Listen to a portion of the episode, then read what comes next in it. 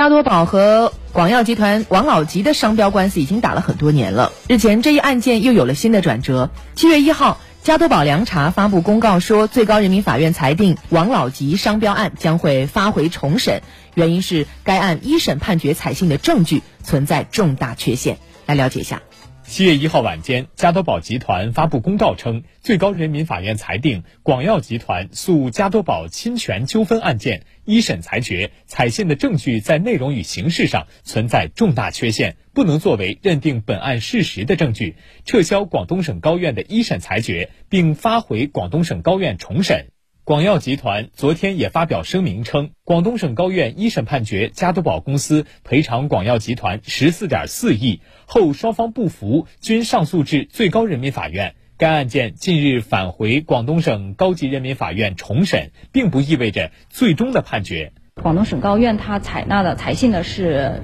嗯，广药集团提供的这个专项分析报告，它是缺少了制作这份分析报告的人，就是会计师他的签章，嗯，还有他的一个资质证明，形式上是有重大的瑕疵。那另外一个的话呢，它是基于很多基础财务数据无法取得而做的一个报告分析报告。那这样的话，在内容上，他也认为是构成了重大的瑕疵。据了解，自一九九五年开始，作为王老吉商标的持有者，广药集团将红冠王老吉的商标使用权租赁给加多宝集团使用。在后者的经营之下，红冠王老吉成为了凉茶行业的老大。广药集团与加多宝集团关于凉茶红罐包装归属权的纠纷肇始于二零一二年。彼时，广药集团与加多宝集团分别向法院提起诉讼，均主张享有红罐王老吉凉茶知名商品特有包装装潢的权益。但此后，双方的商标之争持续长达七年。